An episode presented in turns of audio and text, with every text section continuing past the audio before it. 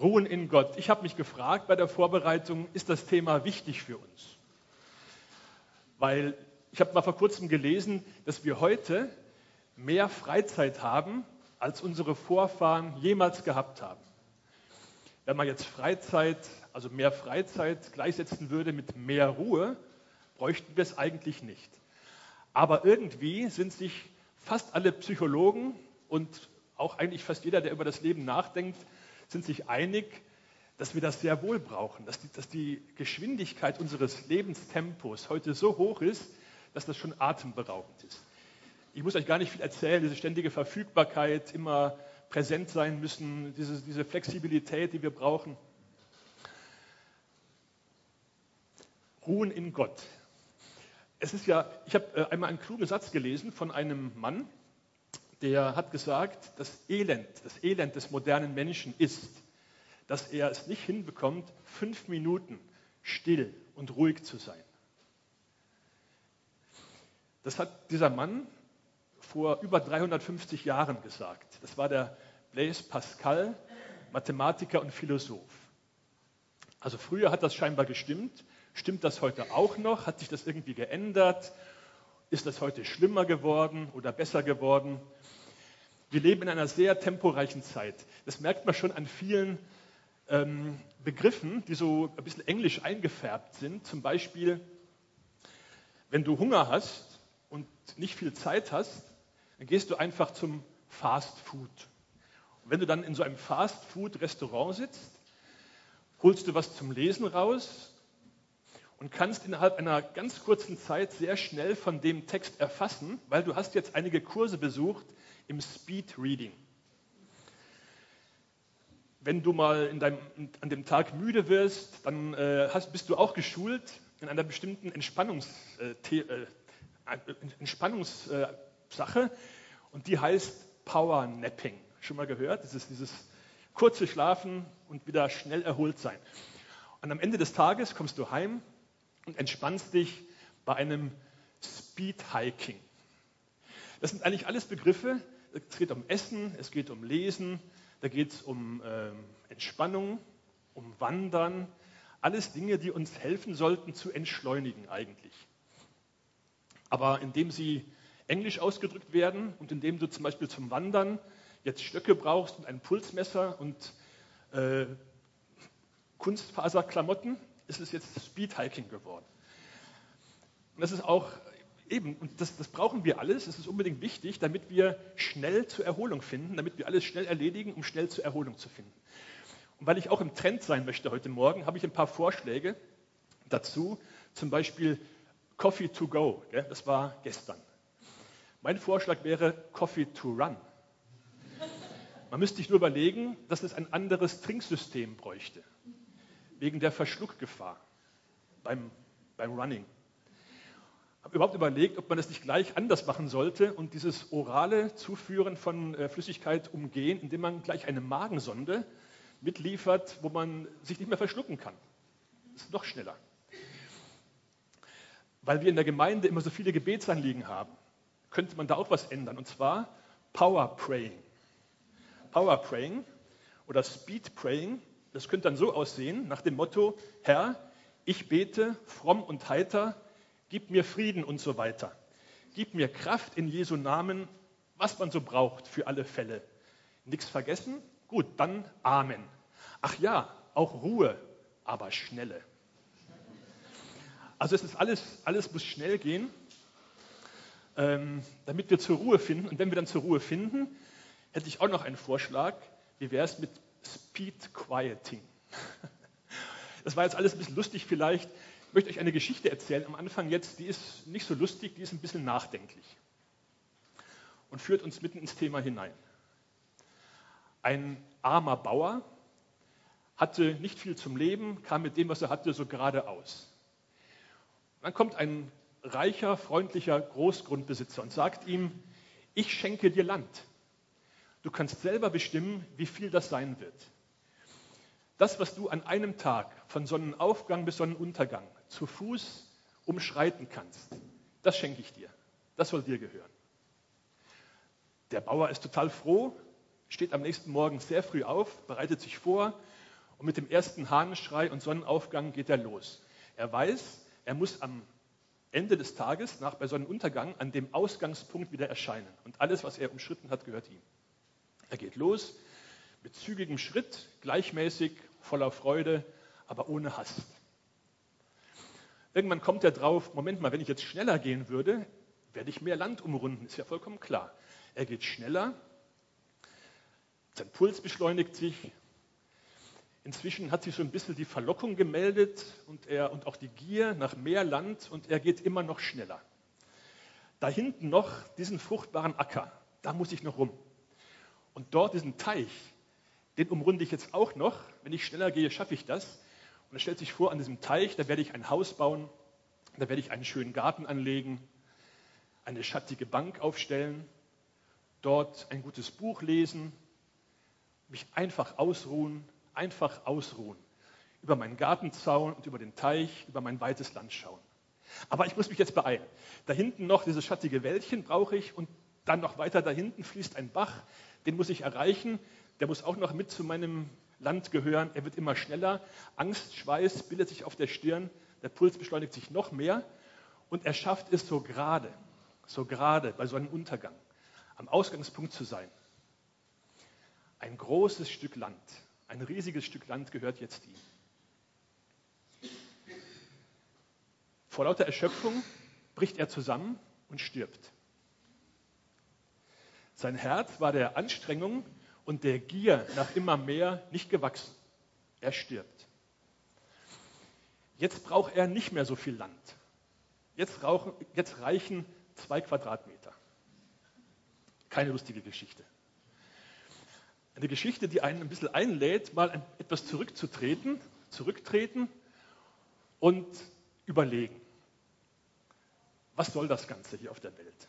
Zu was bin ich eigentlich da? Geht es darum, immer mehr zu kriegen? Ich habe ein Leben zu leben auf der Erde. Was soll das Leben bringen? Was soll am Ende rausschauen? Was ist mir wirklich wichtig?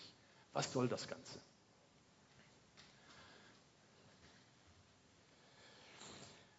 Heute Morgen möchte ich euch keinen, ähm, das ist heute Morgen kein, keine psychologische Beratungsstunde. Ich möchte keinen psychologischen Rat geben darüber, wie ein, ein Leben besser gelingen kann, mit mehr Ruhe gelebt werden kann. Ich möchte eine andere Dimension da hinzufügen noch. Das Thema ist ja nicht, wie kriege ich mehr Ruhe in mein Leben rein, sondern Ruhen in Gott. Was spielt Gott dabei für eine Rolle, wenn es darum geht, das Leben mit mehr Ruhe zu führen, mit mehr Vertrauen zu führen? Möchte ich als erstes einmal einen Vers oder einige Verse aufschlagen aus dem Hebräerbrief. Hebräer 4 ab Vers 9. Also bleibt dem Volk Gottes noch eine Sabbatruhe vorhanden oder vorbehalten. Eine Sabbatruhe vorbehalten. Denn wer in seine Ruhe eingegangen ist, der ruht auch selbst von seinen Werken, gleich wie Gott von den Seinen. So wollen wir denn eifrig bestrebt sein, in jene Ruhe einzugehen, damit nicht jemand ein gleiches Beispiel des Unglaub äh, damit nicht jemand als ein gleiches Beispiel des Unglaubens zu Fall kommt. Gott hat die Ruhe geschaffen. Am siebten Tag, da war er nicht untätig, da hat er die Ruhe geschaffen. Weil das ist der Tag, an dem wir ruhen sollen. Aber nicht nur an dem Tag, aber da auch, da speziell. Interessant ist in, dem, in den Versen hier dieses Gegensatzpaar Ruhe und Unglauben wird gegenübergestellt. Einmal die Ruhe, die wir erreichen sollen. Das Gegenteil wäre der Unglaube. Eigentlich wissen wir, das Gegenteil von Unglaube ist eigentlich Glaube, also das positive Gegenteil oder Vertrauen. Im Grunde wird hier eigentlich das beides gleichgesetzt. Ruhe und Vertrauen wird gleichgesetzt. Und der Gegensatz wäre Unglaube und Unruhe.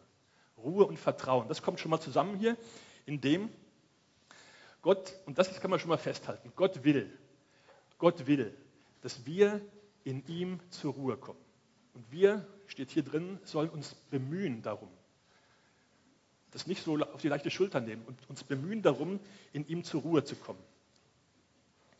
Was für eine Ruhe ist das jetzt? Das ist kein äh, untätiger Halbschlaf oder Tagträumerei.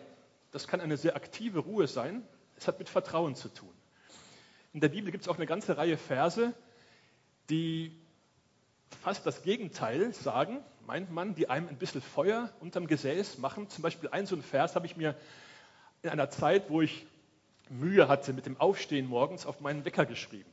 Ich kam ziemlich frisch von der Bibelschule und da auf der Bibelschule war das Leben straff organisiert. Wir mussten sehr früh aufstehen, jeden Morgen früh aufstehen. Und dann kam ich an meine erste Arbeitsstelle, eine Kirchengemeinde im Schwarzwald, in Deutschland. Und da musste ich eigentlich auch früh aufstehen, oder ich, ich sollte früh aufstehen, aber wollte nicht so richtig. Aber ich weiß, ich wusste, ich sollte. Habe auf meinen Wecker den Vers geschrieben aus dem Epheserbrief: Wach auf, der du schläfst, und steh auf von den Toten. So wird dich Christus erleuchten. Verse in dieser Art reden nicht gerade von Ruhe, aber trotzdem auch von Ausrichtung auf Jesus. Gott will die Ruhe.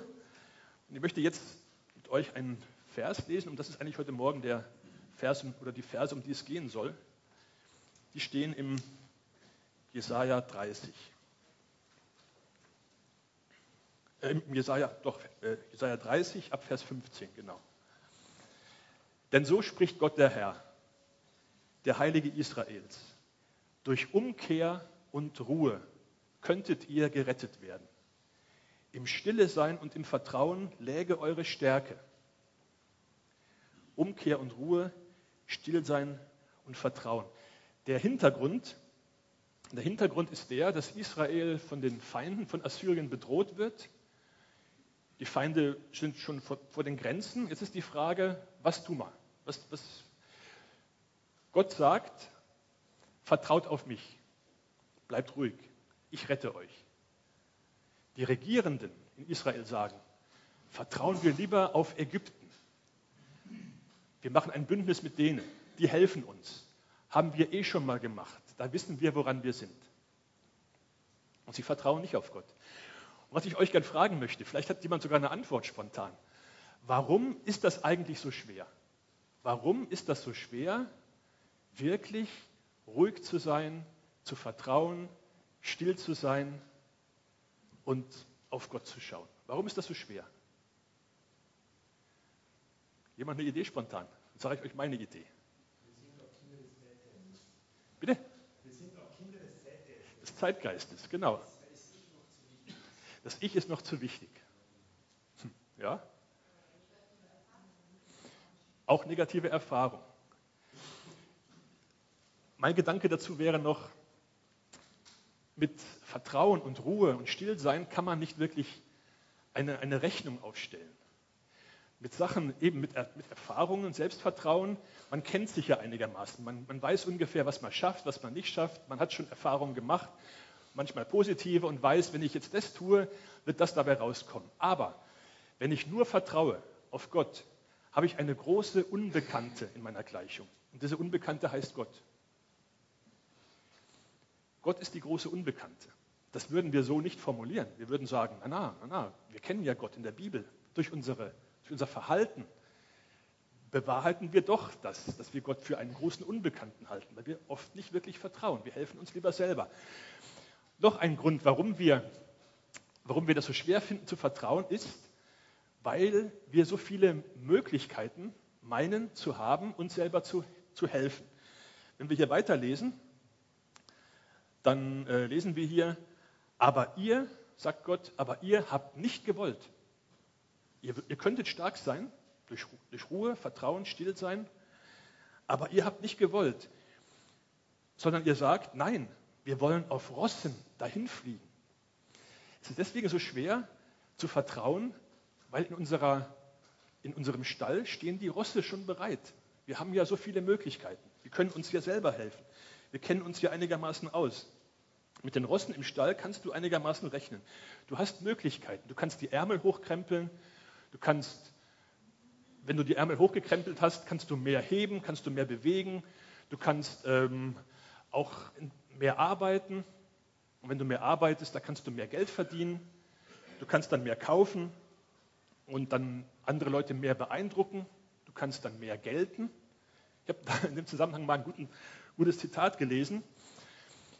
Und da sagt der Autor in dem Buch, wir machen uns so viel Unruhe, um Dinge zu kaufen, die wir eigentlich gar nicht brauchen, um Menschen zu beeindrucken, die wir eigentlich gar nicht mögen.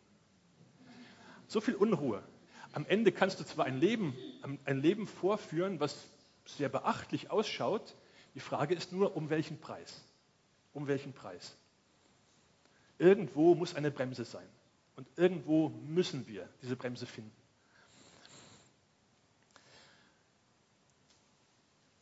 Sondern ihr sagt, nein, wir wollen auf Rosten dahin fliegen, darum werdet ihr auch dahin fliehen. Wortspiel. Wir würden gerne fliegen, noch schneller, noch weiter, aber am Ende werdet ihr fliehen, sagt Gott. Wenn euch fünf oder mh, hm, ihr werdet fliehen vor dem Drohen eines einzigen. Ihr werdet alle ihr werdet fliehen vor dem Drohen eines einzigen. Und wenn wenn euch fünf bedrohen, so werdet ihr alle fliehen. Ihr werdet alle fliehen. Am Ende ist es nämlich so, dass wir so unruhig sind, dass der geringste Anlass uns schon in Panik bringt. Das kann vorkommen. Dass wir so äh, so übersensibilisiert sind, so auf, aufgedreht sind, so gereizt sind, dass es nur eine, einen kleinen Auslöser braucht und wir gehen in die Luft. Und wir sind planlos. Dann ist es so, dass manchmal eine relativ kleine Sorge, mit der wir normalerweise fertig werden würden, kann dann so schwer auf dir drücken wie ein Alpengebirge. Dann kann aus einer Mücke ein Elefant werden. Dieses Sprichwort kennt ihr. Aus einer Mücke wird dann ein Elefant. Aber das ist dann nicht mehr so lustig wie das Sprichwort. Wenn das wirklich so ist, ist das nicht mehr lustig. Denn das kann dazu führen, dass, du wirkliche, dass, sich, dass sich Angststörungen manifestieren und am Ende brauchst du wirklich Therapie oder einen stationären Krankenhausaufenthalt. Das ist nicht so selten.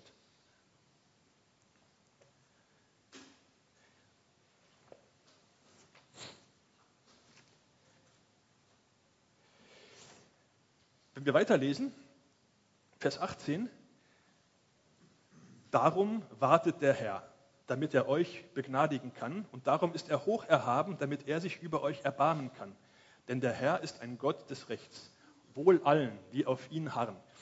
Das finde ich ist ein starkes Bild. Jetzt haben wir eben gelesen, die Unruhe, äh, die Unfähigkeit zu vertrauen, zur Ruhe zu finden, die eigenen Möglichkeiten. Und Gott schaut zu. Gott wartet. Er schaut nicht nur einfach zu, er wartet, erwartungsvoll. Und sagt eigentlich damit mit seinen wartenden Augen, komm doch zu mir, ich könnte dir Ruhe geben. Er wartet. Äh, es kommt mir vor, das ist ungefähr so wie im Neuen Testament, da wo Jesus einmal auf dem Ölberg steht, auf die Stadt Jerusalem schaut, kurz vor seinem Tod, und weint. Das ist eine der wenigen Stellen, wo er weint über diese Stadt. Und er sagt, ich würde euch so gerne zu mir sammeln, wie eine Henne ihre Küken unter ihre Flügel sammelt. Und dann kommt auch der Satz, aber ihr wollt nicht. Ihr wollt nicht. Ihr wollt vertrauen auf eure eigenen Möglichkeiten. Und wenn Gott wartet, ich glaube mit einer Mischung aus Kopfschütteln und aus Trauer, weil wir es einfach nicht sehen. Weil wir, und, weil wir, und wenn wir es sehen, wollen wir oft nicht. Das ist schon so, wenn wir wenn wir in einer Not sind, dann können wir uns auch selber helfen. Das ist auch ganz in Ordnung so. Wenn, wenn du krank bist, dann wirst du deine eigenen Möglichkeiten ausschöpfen. Oder auch all die medizinischen Möglichkeiten wirst du ausschöpfen. Das ist gut so. Aber irgendwann einmal, parallel zu dem Ausschöpfen der eigenen Möglichkeiten, musst du dazu, da, dahin finden, dass du dich fallen lässt. Dass du dich und alles, was dich betrifft, fallen lässt in die Hände dieses Gottes, der wartet. Der eigentlich wartet und sagt, komm zu mir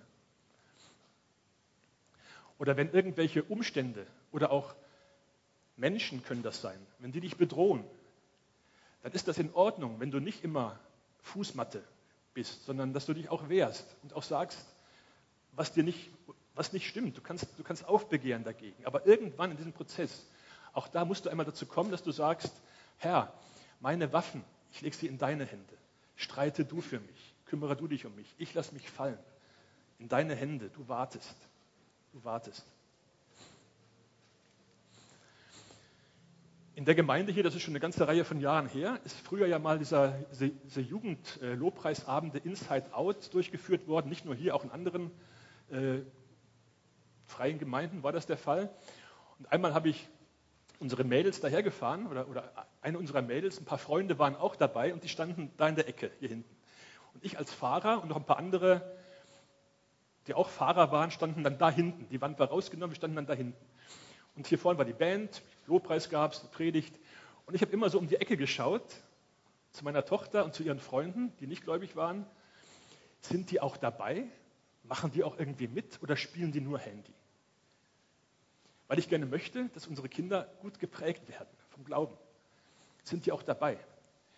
Und dann habe ich in meinem Herzen so deutlich wie selten eine Stimme reden hören. Nicht in den Ohren, aber im Herzen. Da hat Gott mir was gesagt. Er hat mir gesagt, so ziemlich wörtlich, beruhig dich. Beruhig dich. Kontrollier nicht immer alles. Ich kriege das besser hin als du. Das war so ziemlich wörtlich das, was ich in meinem Herzen gehört habe. Ich kriege das besser hin als du. Das ist ungefähr das Gleiche was, wie das, was hier steht. Ich warte. Leg's in meine Hände. Ich warte. Du musst nicht alles selber machen. Wenn ich, wenn ich darüber nachdenke, ob mir eine Person, die ich kenne, ein Vorbild sein könnte für jemanden, der, der in Gott ruht oder in Gott geruht hat, dann fällt mir eigentlich spontan nur eine einzige Person ein. Und das ist der Bruder Karl-Heinz. Ein, ähm, das war, er war in, in der, in der äh, evangelischen Kommunität in der Nähe von Heidelberg, wo wir auf der Bibelschule waren, meine Frau und ich. Da ist eben eine Bibelschule angeschlossen und da gab es eine Bruderschaft, Schwesternschaft und der Bruder Karl-Heinz lebte auch dort. Bruder Karl-Heinz Vogelgesang. Der Name allein schon. Herrlich. Und dieser Mensch, dieser Bruder Karl-Heinz, der war eigentlich der, der entscheidend dafür war, dass ich überhaupt diese Bibelschule gegangen bin. Beim Vorstellungsgespräch hatte ich nämlich mich mit ihm unterhalten und das klingt jetzt vielleicht kitschig für euch, aber vor allen Dingen seine großen braunen Augen waren das, die mich überzeugt haben, hier bin ich richtig. Der hat mir irgendwie auf die Seele, auf den Grund der Seele geschaut. Dieser Bruder Karl-Heinz äh, war eigentlich, Zeit, er ist schon gestorben vor einigen Jahren, war Zeit seines Lebens schwer und chronisch magenkrank. Er musste ein sehr diszipliniertes, sehr einfaches, sehr schlichtes Leben führen, ein sehr geordnetes, auch ruhiges Leben musste er führen, um überhaupt leben zu können. Auf der Bibelschule war ich oft, oder die ganzen vier Jahre, war ich immer bei ihm in der Seelsorge, wenn mich irgendwas unruhig gemacht hat, wenn mich meine eigene Schuld oder schlechte Angewohnheiten bedrückt haben und ich unruhig war, ging ich zu ihm und bei ihm kam ich immer so richtig gut zur Ruhe. Vor einigen Jahren, also einige Jahre bevor er gestorben ist, gab es eine Geburtstagsfeier da in, in der Nähe von Heidelberg, in diesem Lebenszentrum Adelshofen, da waren wir dabei, und ähm, dann hat er selber über sein Leben etwas gesagt, so mit seinem typischen verschmitzten Lächeln. Hat er gesagt, wenn ich einmal gestorben bin, wird es schwer sein, nachzuweisen, dass ich jemals gelebt habe. Und was er damit gemeint hat, ist, er hinterlässt nichts. Er hat, er hat eigentlich nicht viel an Besitz. Ich habe gedacht, in dem Augenblick, und viele andere wahrscheinlich auch, wir, wir haben den Witz verstanden dabei, dieser Mann hinterlässt eine Menge nichts Vorzeigbares, was man so zeigen kann direkt. Aber er hat so vielen Menschen äh, einen Segen mitgegeben. Er hat so viel Ruhe in so viele unruhige Herzen hineingesprochen. Auch in mein Herz. So viel Ruhe hineingesprochen. Und wenn ich daran denke, wer fällt mir ein? Ein Mann, der das lebt. Bruder Karl-Heinz Vogelgesang. Inzwischen ruht er wirklich von all dem, was sein Leben unruhig gemacht hat.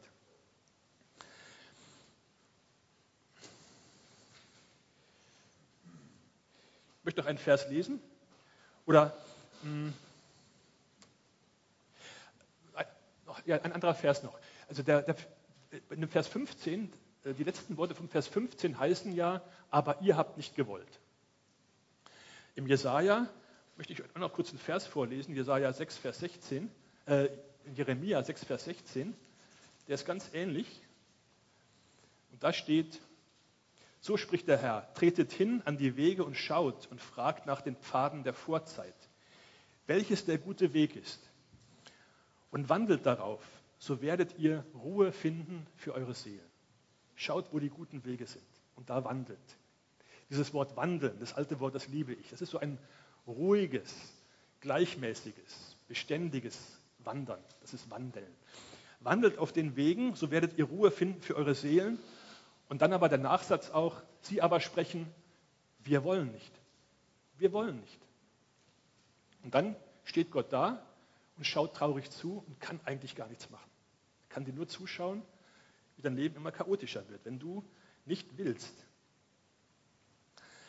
Und was könnten wir tun? Wir, wir müssten eigentlich Entscheidungen treffen. Eigentlich wissen wir das. Wir müssten irgendwo Entscheidungen treffen. Vielleicht steht euch auch irgendwas ganz konkret vor Augen, wo ihr eine Entscheidung treffen müsstet.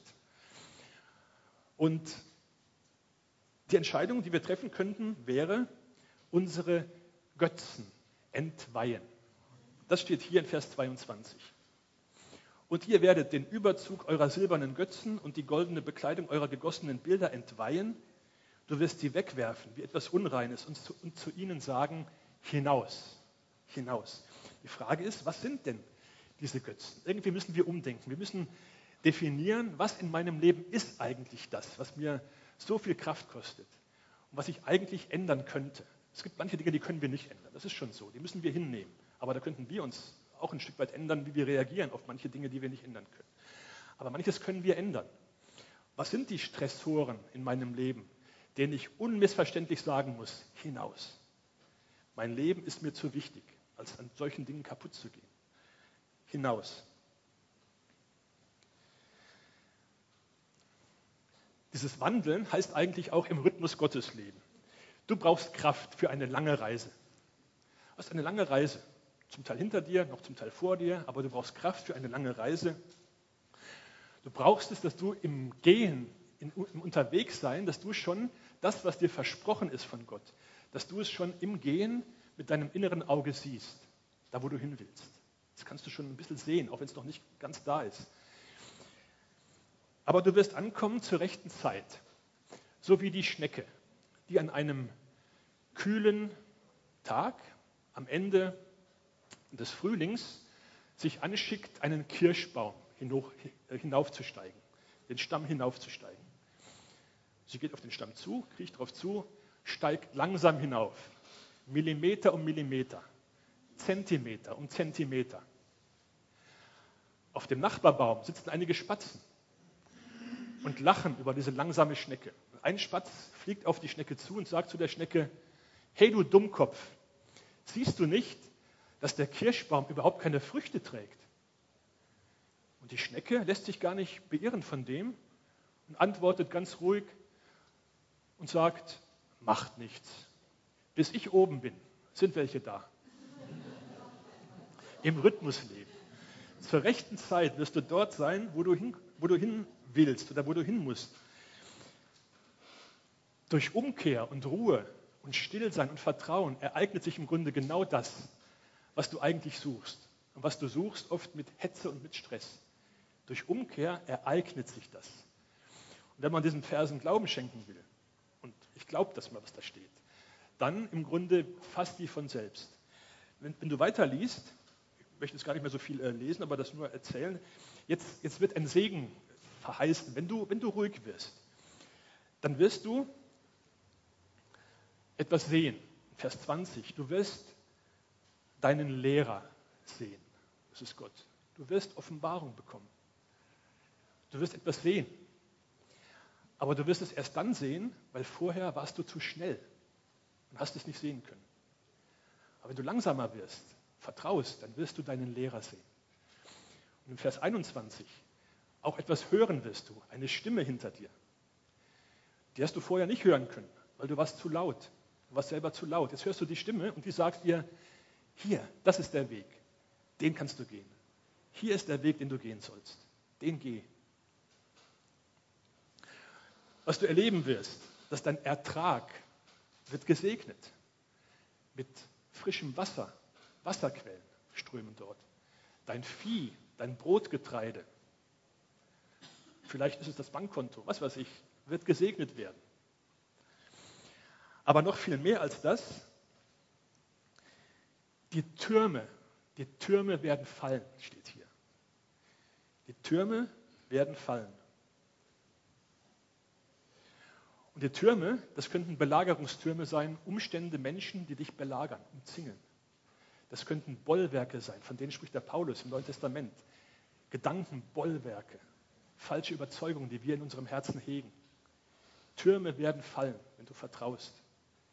Und du wirst freier werden. Mit dem möchte ich schließen. und dir diesen einen Satz mitgeben am Schluss. Vertraue und vergiss nicht. Wenn die Kirschen reif sind, wirst du dort sein. Darauf kannst du vertrauen.